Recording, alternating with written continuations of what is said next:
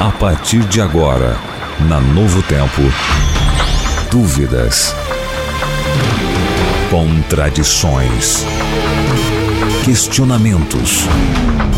Uma só verdade. A palavra de Deus. Na mira da verdade. Olá, muito bom dia. Estamos começando mais um programa na Mira da Verdade. E aqui comigo ele, professor Leandro Quadros. E aí, professor, bom dia. Bom dia, amigo Tito. Bom dia, amigo ouvinte. Bom dia, Veríssimo, Renato. Que Deus abençoe Bom a dia. todos nós. E vamos juntos continuar o nosso estudo da Bíblia, né? Muito bem, você já sabe, este é o programa Na Mira da Verdade, um programa em que você pergunta e a Bíblia responde. Portanto, para você participar mandando suas dúvidas para a gente, seus questionamentos, você pode fazer através do nosso WhatsApp. O número é 12 981510081. Você participa mandando seus questionamentos ou através do nosso YouTube. O nosso canal é youtube.com barra Novo Tempo Rádio. Participe, mande a sua questão e vamos juntos aprender mais da palavra de Deus. A primeira pergunta já chegou aqui. Quem mandou foi o Alessandro. Ele mandou essa pergunta eh, pelo nosso blog ontem, mas ela vai estar no ar aqui na rádio hoje para abrir o nosso programa. E ele diz o seguinte: A paz do Senhor. Amo muito o programa. Sou evangélico de outra denominação, mas queria tirar uma dúvida uma dúvida na maioria das igrejas, ou melhor, uma dúvida. Na maioria das igrejas pentecostais, usa-se o termo Shekinah como glória de Deus. Mas eu li um artigo que se refere a uma deusa pagã, e eu queria saber se é mesmo glória de Deus ou um nome pagão, a tal da Shekinah. Pode ficar tranquilo, amigo ouvinte. O nome Shekinah, no hebraico, se refere à glória de Deus que saía da arca do concerto. A arca do concerto é uma espécie de uma caixa, dentro tinha ali a lei de Deus e tinha uma tampa que, que fechava essa arca chamada propiciatório. Esse propiciatório simboliza, obviamente, o trono de Deus, de onde sai a sua glória. Então a palavra glória ali é Shekinah. Então, pode ter certeza, é um artigo aí tendencioso que não reflete a realidade. Então não tem problema nenhum é, usar este termo. Ok, já começamos bem aí. Você pode mandar as suas perguntas pra gente. Algumas perguntas já estão chegando aqui pra gente. O Vitor Caldas, de Governador Valadares, ele mandou a pergunta dele pelo WhatsApp e, é a, pergunta, e a pergunta é a seguinte: Professor Leandro Quadros, existe pecado grande e pecado pequeno? Se eu trabalhar no sábado, eu vou ser julgado da mesma forma que uma pessoa que matou alguém, professor? A questão do pecado, professor, tem pesos diferentes de pecado? A Bíblia nos orienta alguma coisa sobre isso? A Bíblia realmente fala que Deus não considera todos os pecados iguais. Essa ideia de que Deus considera todos os pecados iguais, obviamente, ela não pode ser sustentada pela Bíblia. Um exemplo é Levítico, né, capítulos 1 até o capítulo 7. É, há diferentes tipos de sacrifícios para diferentes tipos de pecados. Por exemplo, há, há um sacrifício específico para o pecado do príncipe, para o pecado do povo, para o pecado por ignorância, para o pecado voluntário. Então, se todos os pecados fossem iguais diante de Deus, obviamente que apenas um tipo de sacrifício serviria para tirar a culpa não é, do pecador. Agora tem um detalhe, amigo ouvinte. Seja um pecadão ou um pecadinho, até mesmo um pecadinho vai nos tirar do reino do céu se não nos arrependermos dele. Então é óbvio que Deus não vai julgar da mesma forma um transgressor do sábado e do- um assassino. Obviamente que o assassino, o criminoso que não se arrepende, é, o peso do juiz é muito maior para ele. Agora lembre-se, mesmo um pecadinho, quando não confessado e não arrependido, ele vai nos tirar do reino dos céus. E Jesus fala também sobre isso em Mateus 5,19. Todo aquele que desobedecer a um desses mandamentos, ainda que dos menores, e ensinar a outros a fazerem o mesmo, será chamado menor no reino dos céus. Mas todo aquele que praticar e ensinar esses mandamentos será chamado grande no reino dos céus. Ou seja, os anjos no céu considerarão essa pessoa menor ou uma pessoa grande. Dependendo até mesmo do ensino e da transgressão de um pequeno mandamento que possa aparecer. É, muitas vezes a gente tem algo até mesmo acariciar em nossa vida que muitas vezes achamos que, achamos que é pequeno. Mas isso realmente pode nos afastar ou estar nos afastando de Deus. E quando a gente está longe de Deus, obviamente a gente vai deixando de lado a nossa confissão, vai deixando de lado a nossa, os nossos momentos de oração, e com isso podemos sim perder a salvação, não é, é isso? muito professor? perigoso. A gente não, nós não devemos, né, brincar com isso. Mesmo que Deus perdoe e mesmo que existam pecados mais graves, até mesmo pequeno, se eu não me arrependo dele, não, ou pelo menos não confesso para buscar em Deus o arrependimento, uhum. né, eu vou ficar fora do reino dos céus. Então, amigo ouvinte, se você conhece uma verdade bíblica e não quer praticá-la, ou não consegue, o mais prudente a fazer é falar para Deus diretamente: Senhor, existe essa verdade bíblica aqui, ó. O sábado, o Senhor está me ensinando sobre a guarda do sábado. Porém, Senhor, eu não consigo, me ajude. É assim que nós devemos fazer, ser sinceros com Deus. Por isso que os cristãos é, geralmente se comungam em uma igreja onde tem a, a, maneira de se fortalecer uns aos outros. E a pergunta que chegou aqui agora é justamente relacionada a isso. Quem mandou foi a Nataline. Nataline, ela é de Aliança e a pergunta dela é a seguinte: Pessoas que não praticam nenhuma religião, mas acreditam em Deus, podem ter salvação? Pode, dependendo, obviamente, do do relacionamento que essas pessoas têm com Deus. Nós não temos como avaliar isso. Primeiro, a religião, ela não é o passaporte para o céu que, que diz João 14, verso 6? Jesus diz assim: Eu sou o caminho, a verdade e a vida. Ninguém vem ao Pai senão por mim. O que, que isso significa? Não adianta ter uma religião e não ter a Jesus Cristo. Porque o passaporte para o céu não é a religião, o passaporte é Cristo. Agora, também devemos atentar para um fato. Cristo escolheu, estabeleceu o cristianismo, a igreja cristã, como sendo uma extensão do próprio Cristo para preparar as pessoas para o céu, para a eternidade. Então é muito perigoso. Uma pessoa que tem conhecimento de que Deus usa a religião, a igreja, para ligá-la a Deus e a pessoa não quer frequentar, aí é uma outra história. Porque Hebreus 10, 25 diz, não é? Não deixemos de congregarmos, de congregarmos como é costume de alguns. Então Paulo já dá uma advertência para uhum. isso. E sobre a importância da igreja, amigo ouvinte, leia 1 Coríntios 12.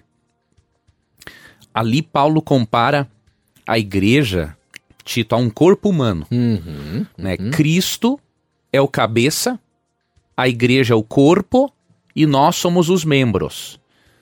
Tem como, amigo ouvinte, um membro funcionar, sobreviver fora do corpo? Não tem. Não tem como. Então a nossa fé, a nossa espiritualidade saudável depende de estarmos ligados ao corpo de Cristo, que é a igreja, e Cristo é o cabeça.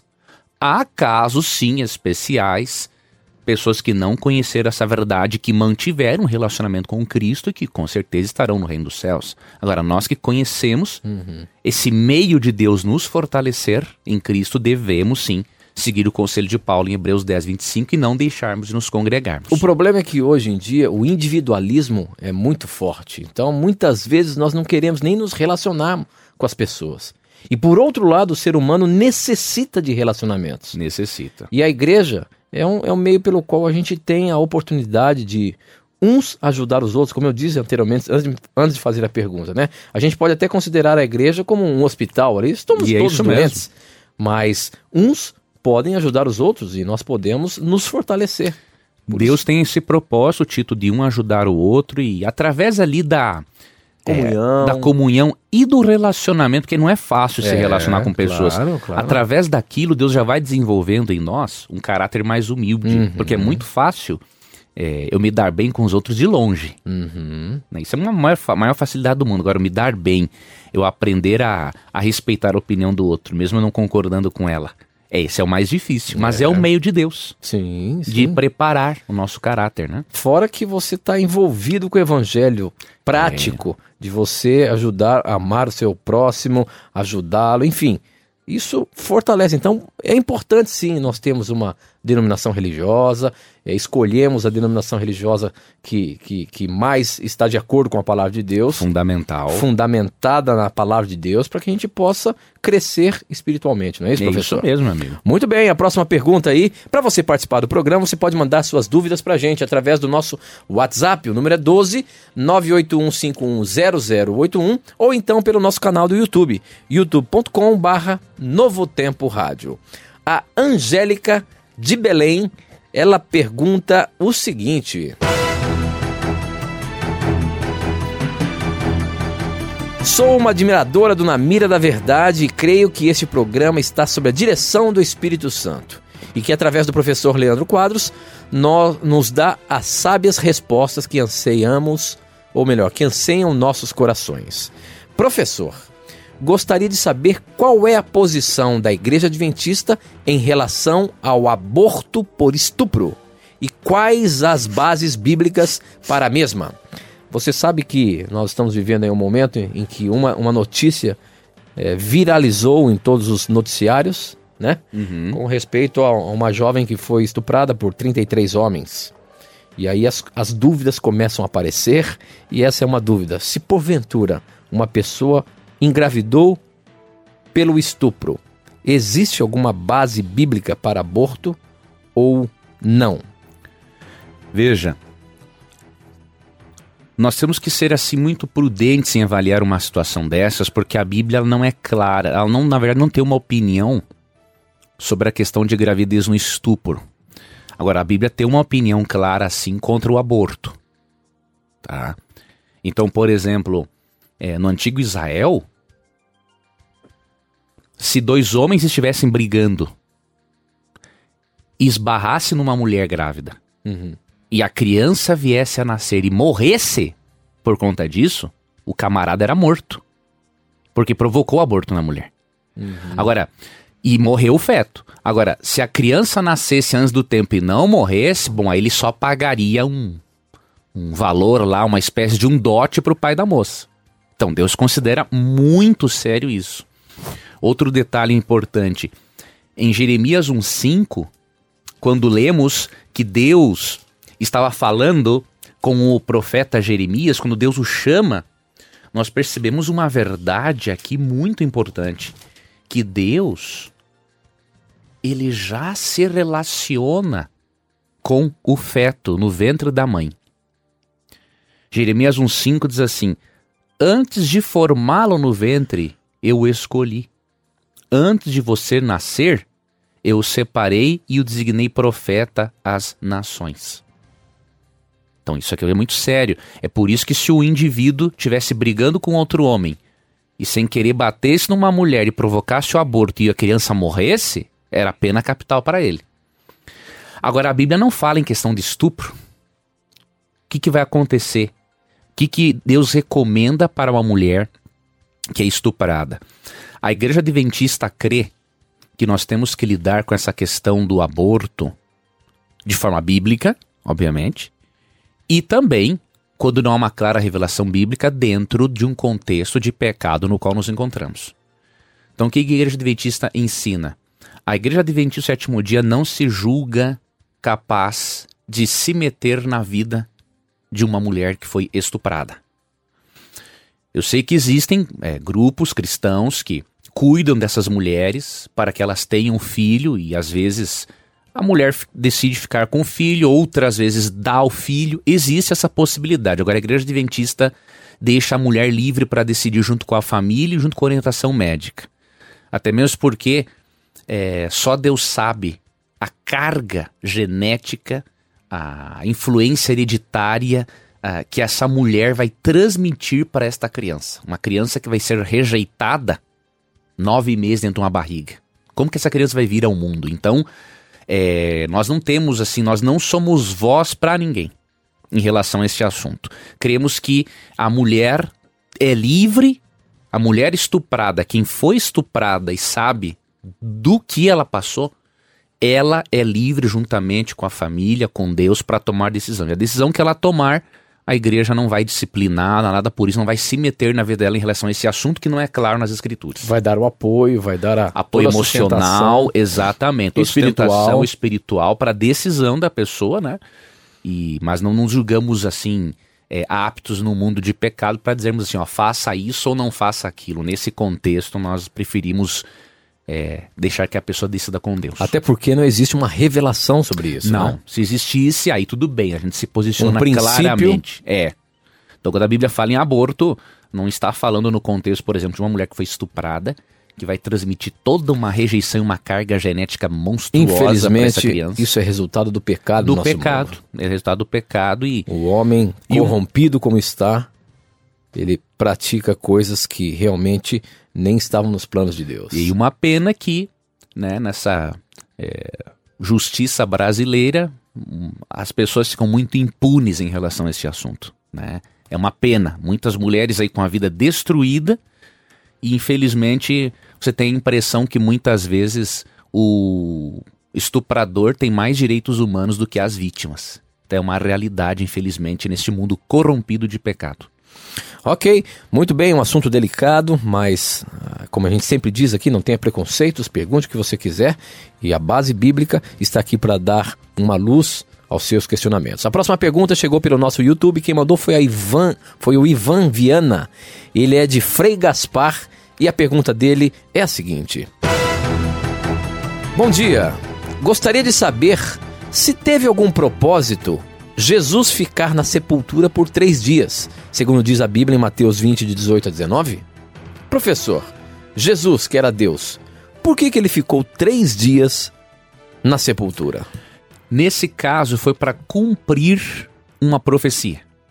Foi simplesmente para isso? Isso, não temos uma revelação maior, de um propósito maior. Né? O que a profecia diz, por Agora- exemplo, que ele. A profecia bíblica diz que Cristo. Jesus mesmo fala, né? Assim como Jonas esteve três dias e três noites no ventre do peixe, assim o filho do homem estará três dias e três noites no seio da terra.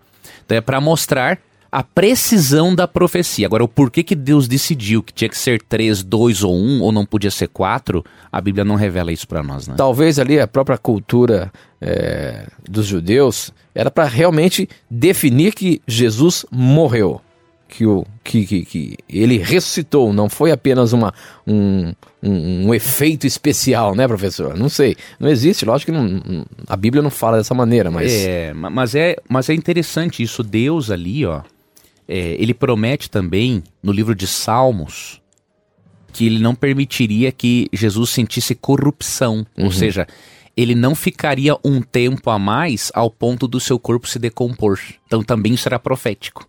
Tá, eu tô me lembrando agora. Agora, sabe uma outra coisa, professor? Muitos acreditam naquele texto de, de, de, de, de- de Pedro ali, onde fala que Jesus foi pregar né, nas sepulturas. E eles dizem, fazem uma relação, é, aqueles, aqueles, aquelas almas em prisão, né? Eles fazem uma relação de que foi nesse momento que Jesus morreu, que ele foi pregar aos espíritos em prisão.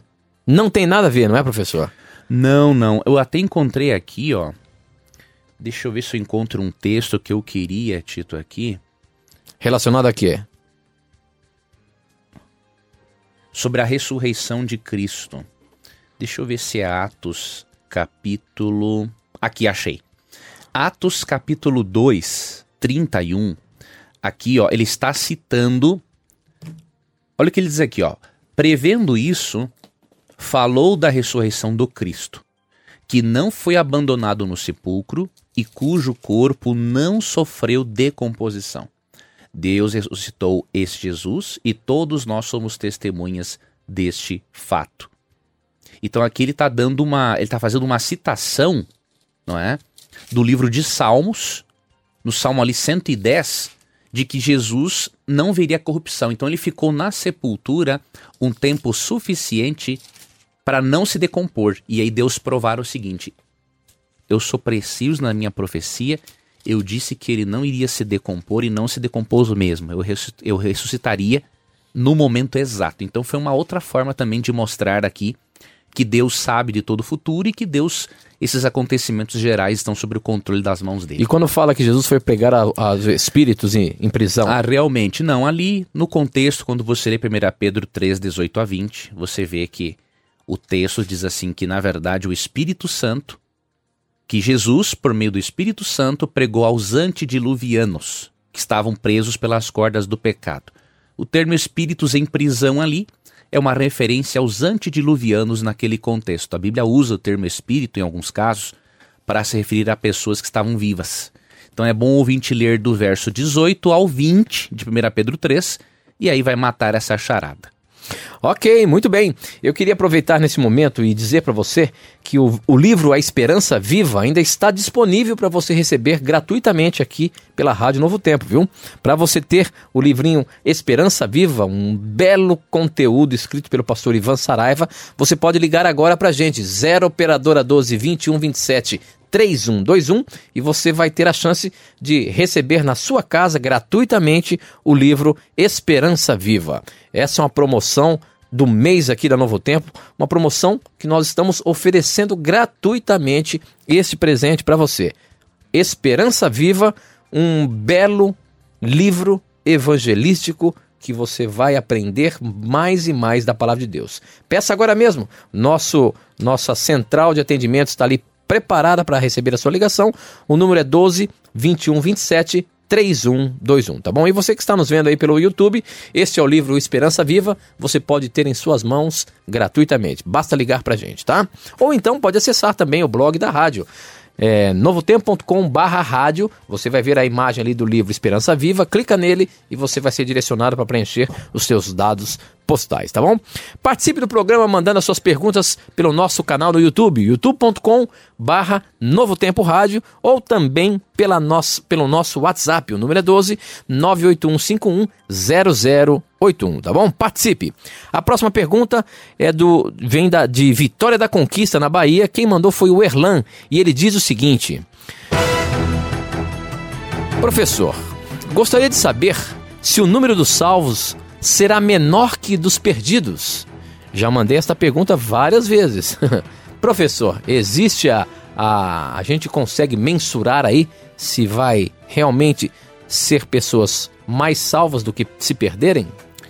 Olha, Tito, eu tinha a impressão, biblicamente, de que o número de, de perdidos seria maior. seria maior.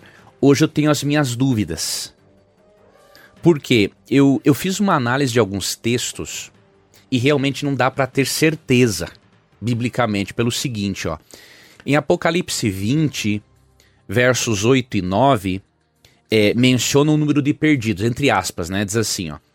E sairá para enganar as nações que estão nos quatro cantos da terra, Gog e Magog, a fim de reuni-las para a batalha. Seu número é como a areia do mar. Uhum. Então aqui está falando dos ímpios. Quando fala em Gog e Magog, isso aqui é a missão a um rei e a uma cidade do Antigo Testamento, que era muito, é uma cidade muito populosa. Então, o número de ímpios é comparado a essa cidade para mostrar a quantidade absurda de ímpios. E a quantidade é tão absurda que é comparado à areia do mar.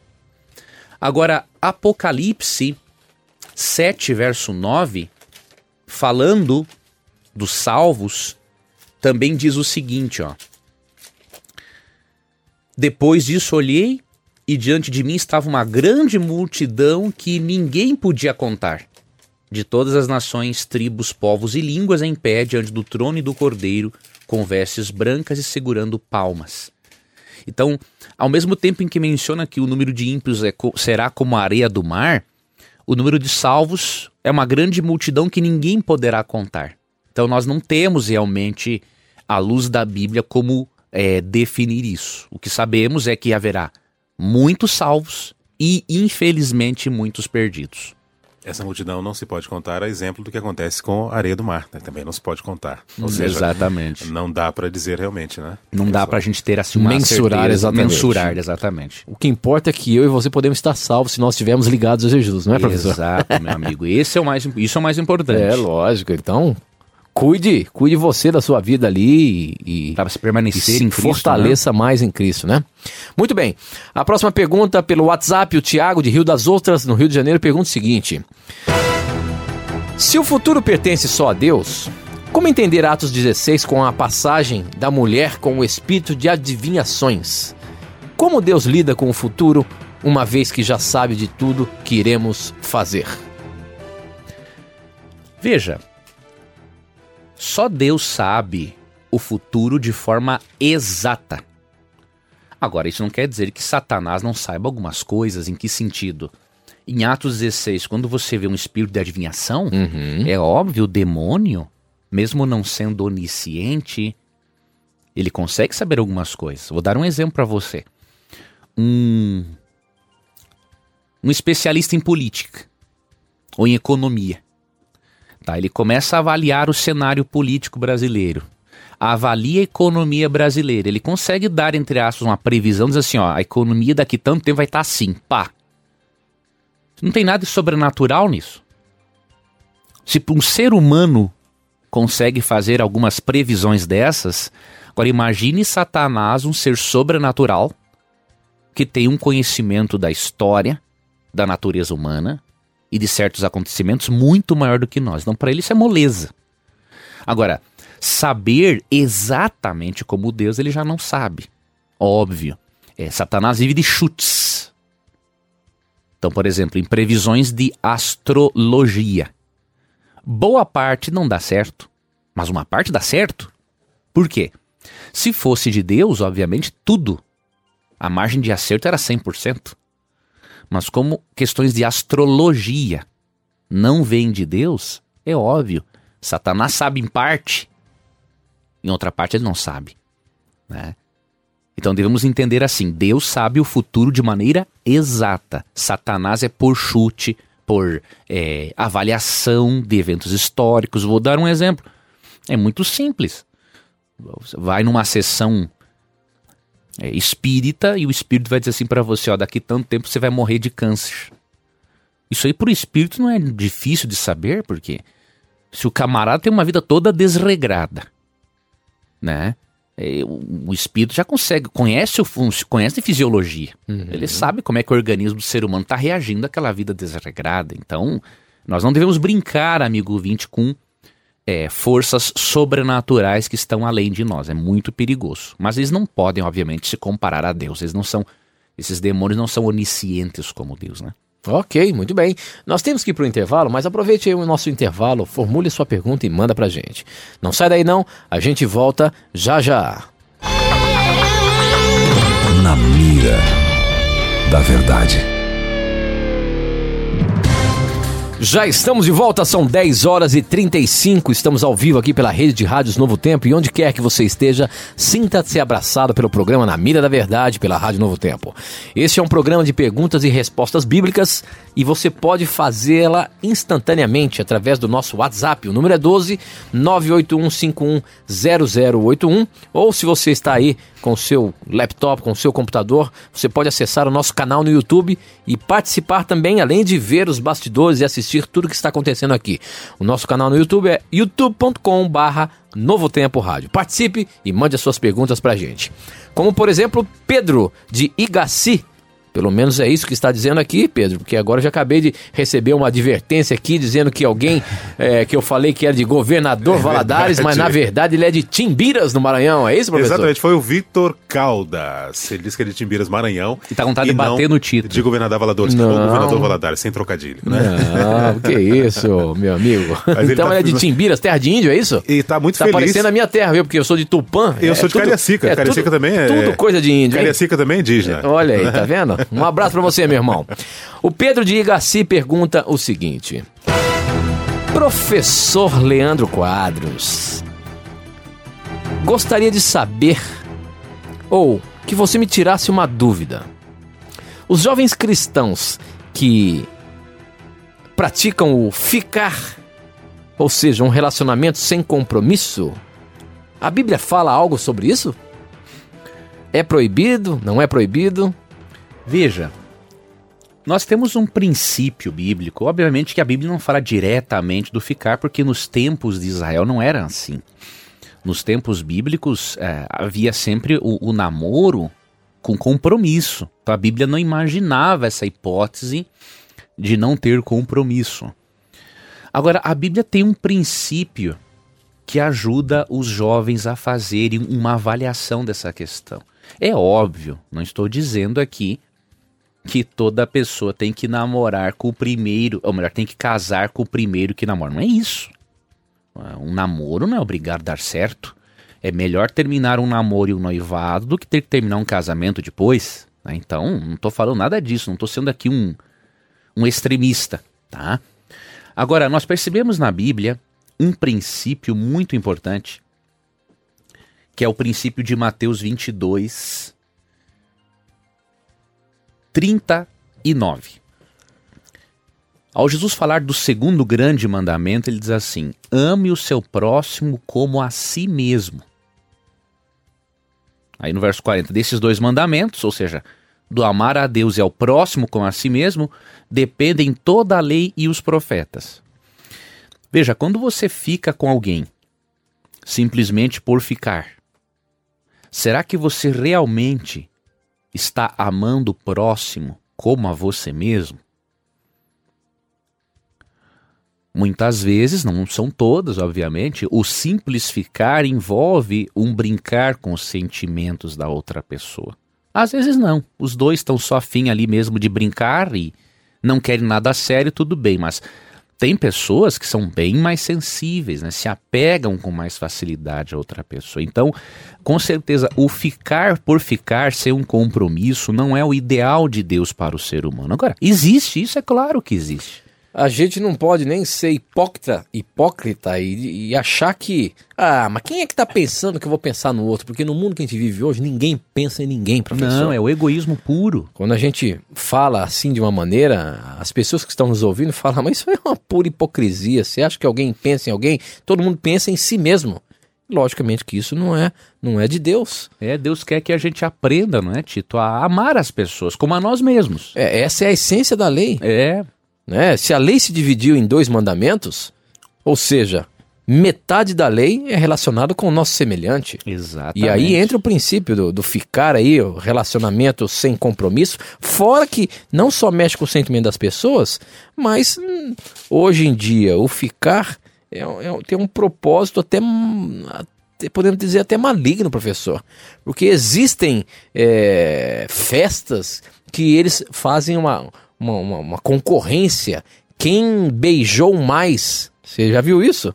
Já. Quem beijou mais na noite? Ou seja, qual o objetivo disso? Apenas realmente mexer com o sentimento das pessoas e, e afastá-las do amor de Deus, não é isso? É isso mesmo. Deus quer que. Deus não quer que desenvolvamos esse egoísmo que já faz parte da nossa natureza, né? é. né? Todos nós somos egoístas. Sim. Se todos nós tá pudéssemos, é, ficaríamos com todo mundo pecando à vontade e ferindo as pessoas, mas não é esse o propósito de Deus. Deus quer que nós é, mudemos né, essa nossa natureza, logicamente pela atuação do Espírito em nós. E tem um outro texto de Cristo que Cristo fala, né? Tudo que vocês querem que as pessoas façam para vocês, façam também para as pessoas. Uhum. Então é o princípio é, é, a essência da lei é essa, né? Com certeza. Muito bem. A próxima pergunta veio pelo nosso canal do YouTube. Quem mandou foi a Idália e ela diz o seguinte: Professor, existe algum problema do marido tocar ou fazer relações sexuais com a esposa é, quando está menstruada? Porque a gente percebe que no passado, no Velho Testamento, existe aquele caso de que a mulher ficava imunda. E me parece que está relacionado com a menstruação. Uhum. Como é isso hoje, professor? Isso é questão de princípio? Isso também tem que, tem que valer para os nossos dias? O que, que a Bíblia pode nos orientar? Essas orientações de Deus encontramos especialmente no livro de Levítico. E Levítico capítulo 15 fala a respeito das impurezas do homem e da mulher.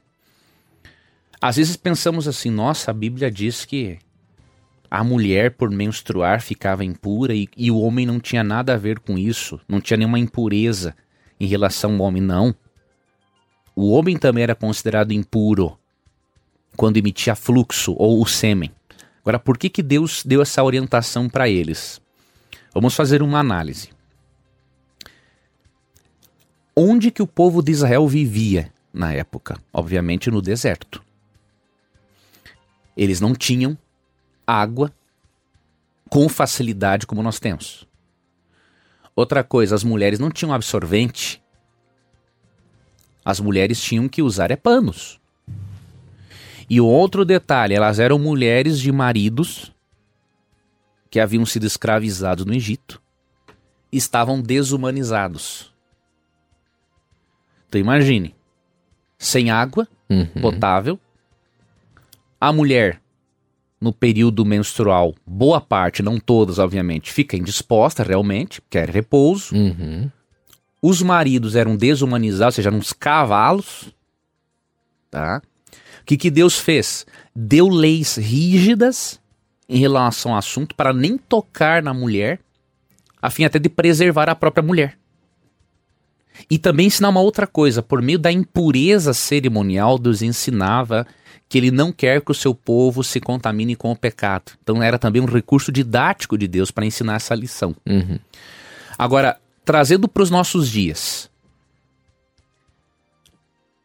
Hoje, a mulher tem absorvente, a mulher tem água potável com muita facilidade, né? Então, não tem problema do marido tocar na sua esposa. Agora, em relação à atividade sexual, existem controvérsias. Por quê? É comprovado que a, a vagina da mulher fica mais sensível neste período. E a facilidade de romperem-se vasos sanguíneos é muito maior no período menstrual. Então nós cremos que, é, lógico, não são todos os cristãos que creem assim, mas uma parte dos cristãos creem que essa orientação ainda se aplica aos nossos dias em relação a esse aspecto sexual. Como as paredes vaginais internas estão mais sensíveis e pode ocorrer rompimento dos vasos, então não é um momento realmente adequado para ter a penetração. Alguns casais criam outras alternativas, né? Para o prazer sexual nesse período e tudo. Então essa é uma questão muito individual, mas também que devemos cuidar esse aspecto. O homem tem que é, respeitar a sua esposa quando ela se encontra neste período e precisa de descanso e está em toda aquela é, alteração hormonal. Né? Então, o princípio vale para nós. Os detalhezinhos da questão do não tocar e tudo mais, isso não se aplica porque as questões higiênicas hoje é, são muito melhores do que as condições na, no passado, né? Ok, muito bem. A próxima pergunta chegou pelo nosso WhatsApp. Quem mandou foi o João Paulo, ele é de Rondon, no Paraná. E ele diz o seguinte: Bom dia, irmãos. Sou João Paulo e até quatro meses atrás eu era, junto com minha esposa, pregadores da renovação carismática católica. Porém, iniciamos os estudos bíblicos e vimos que muitas coisas não estavam batendo. E hoje estamos no 24º estudo e vamos em breve nos batizar. Queridos, gostaria que me esclarecessem melhor sobre o texto bíblico de 2 Coríntios 3, de 1 a 7. Foi o sábado abolido? Desde já agradeço, lembrando que sou de Rondon, Paraná, e já me considero adventista do sétimo dia, mesmo sem me batizar. Louvado seja Deus, orem por mim. Semana que vem irei pedir o sábado na empresa que trabalho. Deus que abençoe. irmão sincero, hein? Olha, meu irmão, esse tipo de testemunho seu, da sua esposa, é que nos anima muito a continuarmos a fazendo o programa, né? Saber que o Espírito Santo, mesmo quando você era um pregador da renovação carismática, o Espírito Santo continuou guiando você. Ele guia você por toda a sua vida, mas lhe revelou coisas novas. Uhum. Aí parabéns, meu irmão, por sua decisão. Vou lhe ajudar, meu irmão, em relação a 2 Coríntios 3.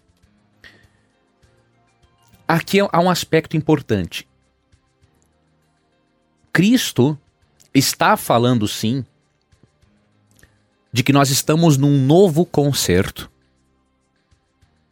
e que a lei perdeu uma de suas funções. O detalhe é que quando muitos cristãos leem esse texto, eles acham que a lei perdeu toda a sua função. Mas não, ela perdeu uma de suas funções sim na cruz. Seja a lei moral, cerimonial, aqui estão toda a lei. Então no verso 6, fala assim: Ele nos capacitou para sermos ministros de uma nova aliança, não da letra, mas do Espírito. pois a letra mata, mas o espírito vivifica. O que, que a letra da lei faz? Exatamente isso. Quando você lê os Dez Mandamentos, os Dez Mandamentos mostram para você uma coisa triste, mas verdadeira. Você é pecador? E qual é o salário do pecado, de acordo com Romanos 6,23? Morte. Morte. Então, por isso que a letra mata. Agora, Paulo fala que nós hoje estamos numa nova aliança em que somos guiados, ao invés de pela letra, somos guiados pelo Espírito Santo. Sendo guiados pelo Espírito Santo, a letra não pode mais nos matar, por quê? Porque Cristo pagou o preço pela nossa transgressão desta lei. Agora, pelo fato de vivermos no ministério do Espírito, isso significa que não temos nenhuma função, a lei não tem nenhuma função mais na nossa vida, também não é assim. Na sua função condenatória e de matar o pecador, a lei perdeu a sua validade. Na cruz, Cristo cravou toda a condenação da lei sobre o pecador. Cristo assumiu a culpa. Agora, a lei tem outra função, outras funções. Por exemplo, a função de Romanos 3,20. Essa, essa função tem que continuar, não pode ter sido abolida na cruz, porque senão você e eu não saberíamos quando somos pecadores para irmos a Jesus.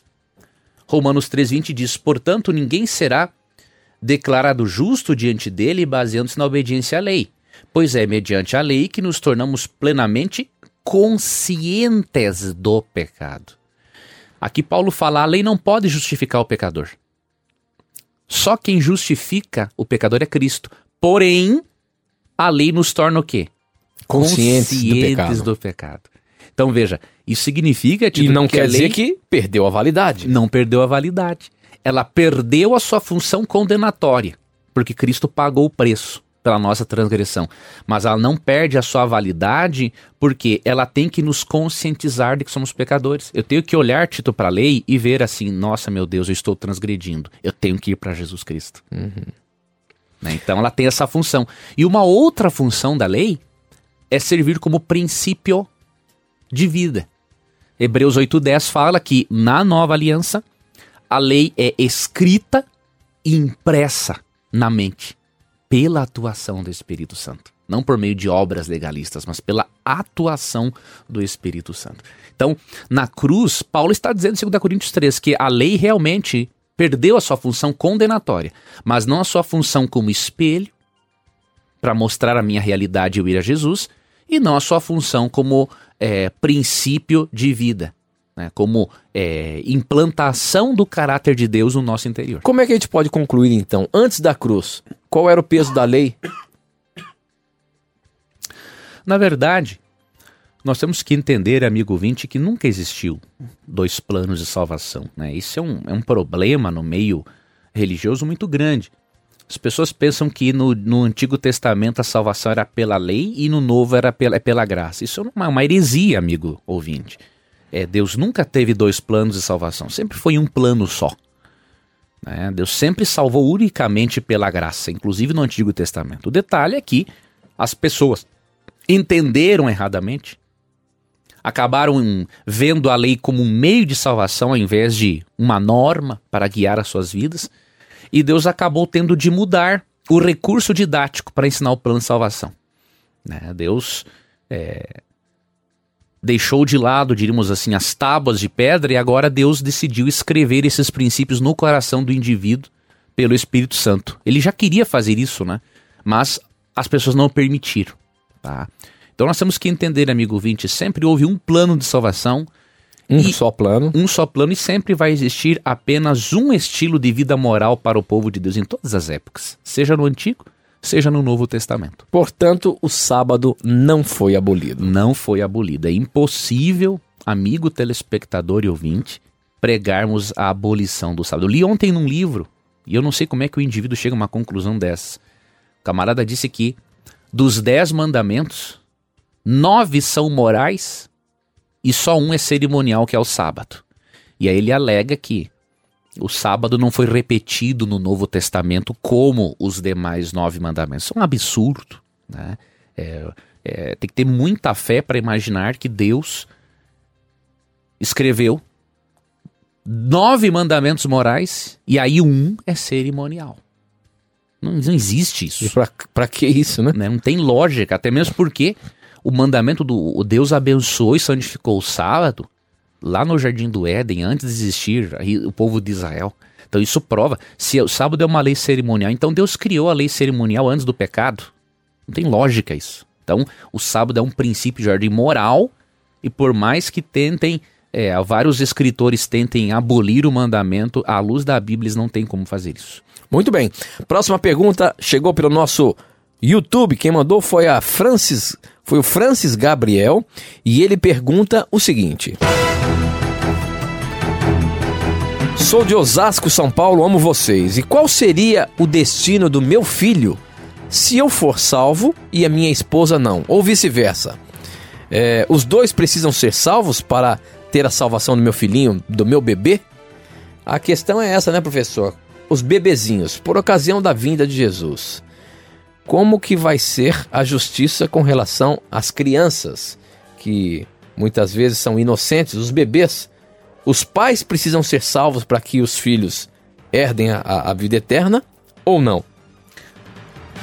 Veja, essa é uma questão muito ampla e para a qual também nós não temos muitas respostas. Romanos 14, 12 diz: Assim cada um de nós prestará contas de si mesmo a Deus. A Bíblia apresenta a salvação e a responsabilidade por aceitá-la como sendo algo individual. Porém, há um caso especial, por exemplo, em Êxodo capítulo 12, em que os primogênitos israelitas foram protegidos da décima praga por causa da fé dos pais, uhum. que creram na palavra de Deus e pintaram os umbrais das portas com o sangue do cordeiro, demonstrando que aceitaram sim o sacrifício provido por Deus para protegê-los. Então nós deduzimos que realmente haverão no céu crianças que foram salvas, foram protegidas, na verdade, foram protegidas do juízo pela fé dos pais, foram salvas pela graça de Cristo. Agora, nós não podemos, amigo ouvinte, dar uma resposta plena a você. Por exemplo, se você for salvo e o bebezinho. E a sua esposa não for não, salva. O que, que vai ser do bebezinho? Nós não temos essa resposta à luz da Bíblia. O que nós temos, sim, de resposta à luz da Bíblia, é que Cristo tem planos eternos para as criancinhas. E em Mateus 19, 14 e 15 ele diz: Deixe vir a mim os pequeninos, porque dos tais é o reino dos céus. Tem uma pergunta interessante, nós falamos aqui, abordamos no programa de hoje sobre o aborto, e uma anônima mandou a seguinte questão pra gente. Professor, tem perdão para quem já conhecia a verdade e comete o aborto por influência do seu esposo?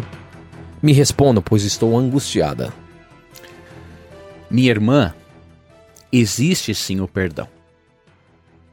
Eu vou ler um texto para você de Miqueias 7:19. Mas para você obviamente receber esse perdão, você tem que confessar a Deus, reconhecer o seu erro. E aí eu vou lhe dar um outro conselho depois de Jesus, em, em João 5,14. Antes, deixa eu abrir aqui Miqueias 7,19. Não, deixa eu ler um texto diferente lembrei de um outro texto além de Miqueias 7:19, um texto de Isaías 1:18, que é um texto muito bonito e eu pouco leio esse texto sobre perdão, né? Isaías 1:18. 1:18. É um texto muito bonito que diz assim, ó: Venham, vamos refletir juntos, diz o Senhor. Embora os seus pecados sejam vermelhos como escarlate, eles se tornarão brancos como a neve. Embora sejam rubros como púrpura, como a lã se tornarão. Olha que, que texto bonito, né? Uhum. Por mais que o seu pecado seja grave, Deus quer perdoá-lo. Agora, você precisa seguir o conselho de Jesus, minha irmã, em João 5,14. Quando Jesus curou um paralítico e o perdoou dos seus pecados, Cristo falou o seguinte: vai e não peques mais, uhum. para que não te aconteça algo pior. Infelizmente, minha irmã, as consequências do aborto ficam. Um exemplo. Eu até recomendo que você busque conversar com urgência com um psicólogo ou uma psicóloga cristã. Por quê? A probabilidade de uma mulher ter depressão após o aborto é muito maior do que uma mulher que nunca abortou. Uhum. Então, esta é uma das consequências do seu pecado. Agora, Deus proveu, além do perdão, o tratamento para isso. Então, busque um psicólogo. E, e vou lhe dizer mais uma coisa. Reavalie muito bem, viu, o tipo de caráter do seu esposo. Porque um esposo pedir para a mulher abortar, me desculpe a franqueza, mas para mim, camarada não é homem de verdade. Um homem que chega para a mulher e diz assim: "Ah, você tem que abortar". Que homem é esse? Desculpe a minha franqueza, mas para mim não é homem. Agora, o que pode acontecer é que há um consenso no próprio casal. E depois a mulher, logicamente, que fica com, com a consequência maior. Mas mesmo do, arrependimento. Então a gente, a gente não consegue avaliar, a gente não pode é, assim, julgar. Agora a um questão homem é a não seguinte: pode pedir, em hipótese alguma, um homem, ele é o cabeça do lar, ele não tem que concordar. Digamos que a mulher chega assim, eu quero que ele faça um aborto. De jeito nenhum. Homem que é um homem, ele vai assumir a sua postura de cabeça do lar, sacerdote do lar, e ele não vai transgredir um princípio desse, vai cometer homicídio. De que jeito? Não tem como. Então, é... Tá mal na história esse, esse camarada aí, viu? Pedir pra mulher abortar. Agora, uma outra coisa é o seguinte: nessa, nessa, nessa, nós temos ainda um minutinho só. Eu só queria ver o seguinte: a questão do, do perdão, Deus perdoa, mas muitas vezes nós não conseguimos nos perdoar. E aí é, é, existe um problema. É. Porque ela tem esse peso da condenação e ela não se perdoa. Aí não tem como. Deus perdoa sim, Deus perdoa. Agora, você como indivíduo tem que aceitar o perdão de Deus. Eu vou deixar um texto para ela, Tito. 1 João 3, 19 e 20, irmã, leia. Ali diz que você deve sim crer mais na palavra de Deus, que diz que você é perdoada, do que no seu coração, que diz que você não foi perdoada. Então leia 1 João 3, 19 e 20. Busque ajuda psicoterapêutica, minha irmã, para você seguir a sua vida adiante, feliz na graça de Cristo. Ok, com essa nós terminamos mais um programa na Mira da Verdade. Nos encontramos na próxima terça-feira. Porque lembre-se, sempre que você tiver a coragem de perguntar, A Bíblia terá coragem de lhe responder. um abraço. Até a próxima terça. Um abraço. Tito, professor, e você, ouvinte. Tchau, tchau. Na mira da verdade.